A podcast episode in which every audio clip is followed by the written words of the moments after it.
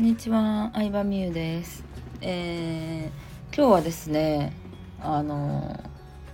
自分の好みを知ろうというお話をしようかなと思うんですけど、えっとですね、魅力覚醒講座の、まあ、オプションというか、まあ、イベントで、あの浅井さんが主催するアジアツアー、アジア覚醒ツアーだったかなっていうイベントがあるんですよ。うん、まあ強制参加ではもちろんなくってこう行きたい人が参加するっていう感じなんですけどシンガポールとかタイとかに集まってマレーシアのジョホールバルとかやったかな。うん、で、まあ、私はちょっと今回参加しないんですけど、うん、まあもちろんこうイベント自体は楽しそうやなって思ったしまあそのまた別のイベントがあったら参加するかもしれないんですけど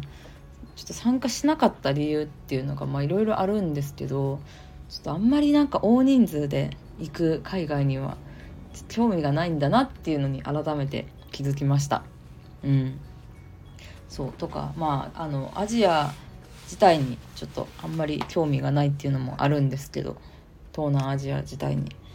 うん、なんか私の中での勝手な東南アジアのイメージなんですけどなんか結構ねあの衛生状態があんまりよろしくなかったりとか私バンコク行った時にねめっちゃ腹痛になったっていう。これは本当に個人的なあれなんです。よ思い出がありまして何歳ぐらい多分234歳ぐらいの時に友達と2人でバンコクに行ったんですけどあのなんかね川川下りじゃないけどなんか川なんか川で船に乗って川を渡るみたいなツアーがあって。でまああのこう進んで到着したところに今いろんなこう観光客向けのお店があるわけなんですよね。でもお土産が売ってたりするんですけど、まあ、そのお店の一つになんかぷかぷか川に浮かんでる船の上で食べ物売ってるみたいな店があるんですよ。うん。まあ観光客向けにやってるやつやと思うんですけど。でそこ結構川がね汚いんでメコン川でしたっけ？えチャオプラヤ川かな？そう汚いんでなんかちょっと大丈夫かなって心配しててめっちゃ気をつけてたんですよ私お腹痛くならないように。なんかフルーツとかも水がついてるから食べん方がいいって言われてたからちゃんと水分拭き取ってから食べたりとか歯磨きする時ですらホテルのミネラルウォーターを使って歯磨きしたりとかもしてたんですけどでバナナの天ぷらが売ってたんですよね。で天ぷらやから火取ってるし大丈夫やと思って食べたら多分それが当たって旅行の後半めっちゃお腹痛かったっていう、まあ、出来事もあったりとかまあそうですね、まあ、他の国にもいろいろ行ってちょっとあんまり興味がないなっていう感じです。うん、でもこういうさなんかさ自分の好きなものいいなって思うものとかあちょっと微妙やなって思うものってこうなんか深く考えてみるとなんか自分が何に対して魅力を感じるかとか楽しさを感じるかっていうのにもつながってくるからこういうことを考えるきっかけになったのがすごい良かったなって思うしうんなんかなんやろなこれ嫌やなとか嫌いやなって思うだけじゃなくてなんで嫌なんかっていうのを深めてみると本当にこう自分の性格だったりとかうーん。なんか自分の好きなものとかやりたいことっていうのが見えてくるんじゃないかなって思いました。うん。そう。で私はねあのね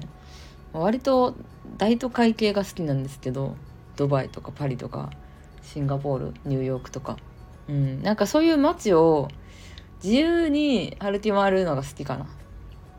そう。何にも邪魔されず自分の感性に従ってあこの店いいなとかあこの道いいなこの公園いいなみたいな感じであとはその街の人のファッションとかを見たりするのも好きなんですけどこういうなんかフリーダムな感じが 好きなのでまあそのいろんなイベントがあってうんしかも結構偏僻なとこをやったから移動も大変そうやなとかうん。まああとは人見知りしちゃうっていうのもありますね私自身の性格が。そうまあきっとでも行ったら多分楽しいのはすごいわかるんですけど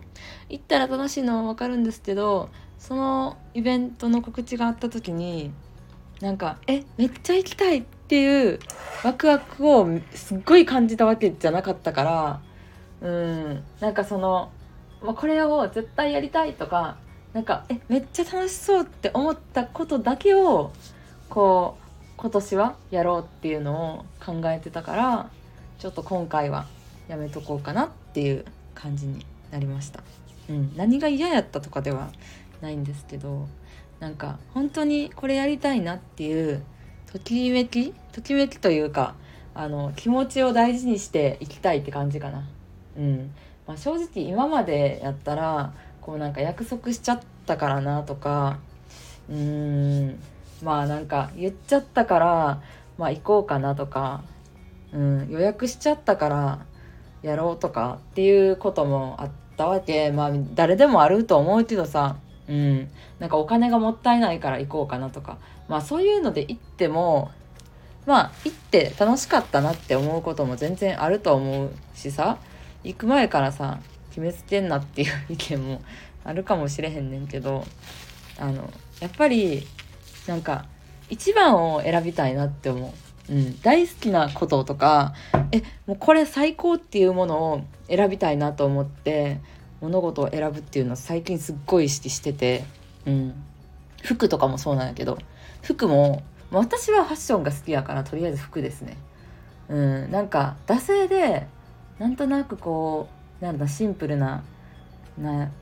なんか黒い服欲しいなとかで探すというよりかは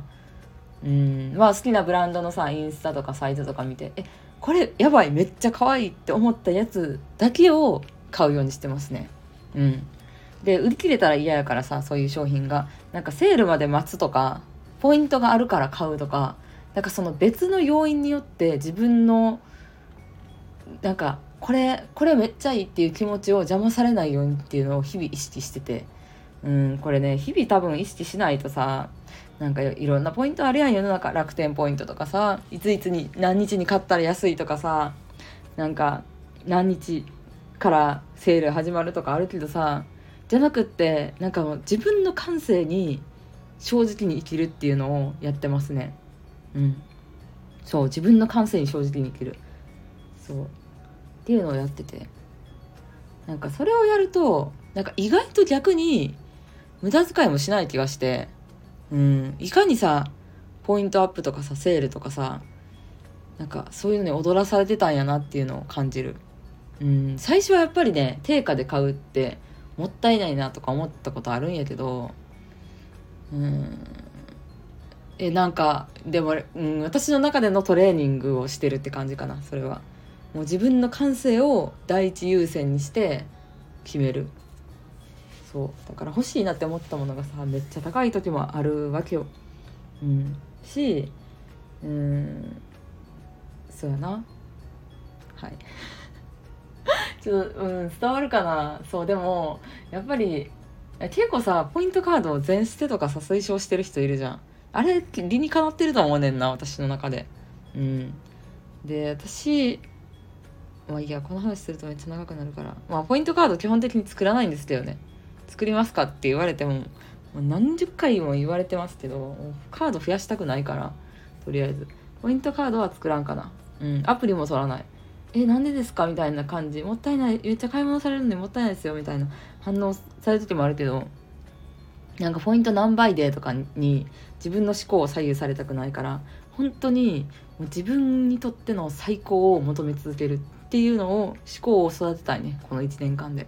うん、最高をさ選ばへんくてさまあこれでいっかをさ続けてるとさやっぱり人生丸ごとさこれでいっかになっちゃうと思う。なっちゃうと思うよ。うん。だからなんか妥協しない。妥協しない人生を作っていきたいなというお話ですね。まあ今回の趣旨はあれやな。アジアツアーの話ではないね。うん。自分の大好きなものを選んでいこうというお話でした。伝わったら嬉しいな。ではでは。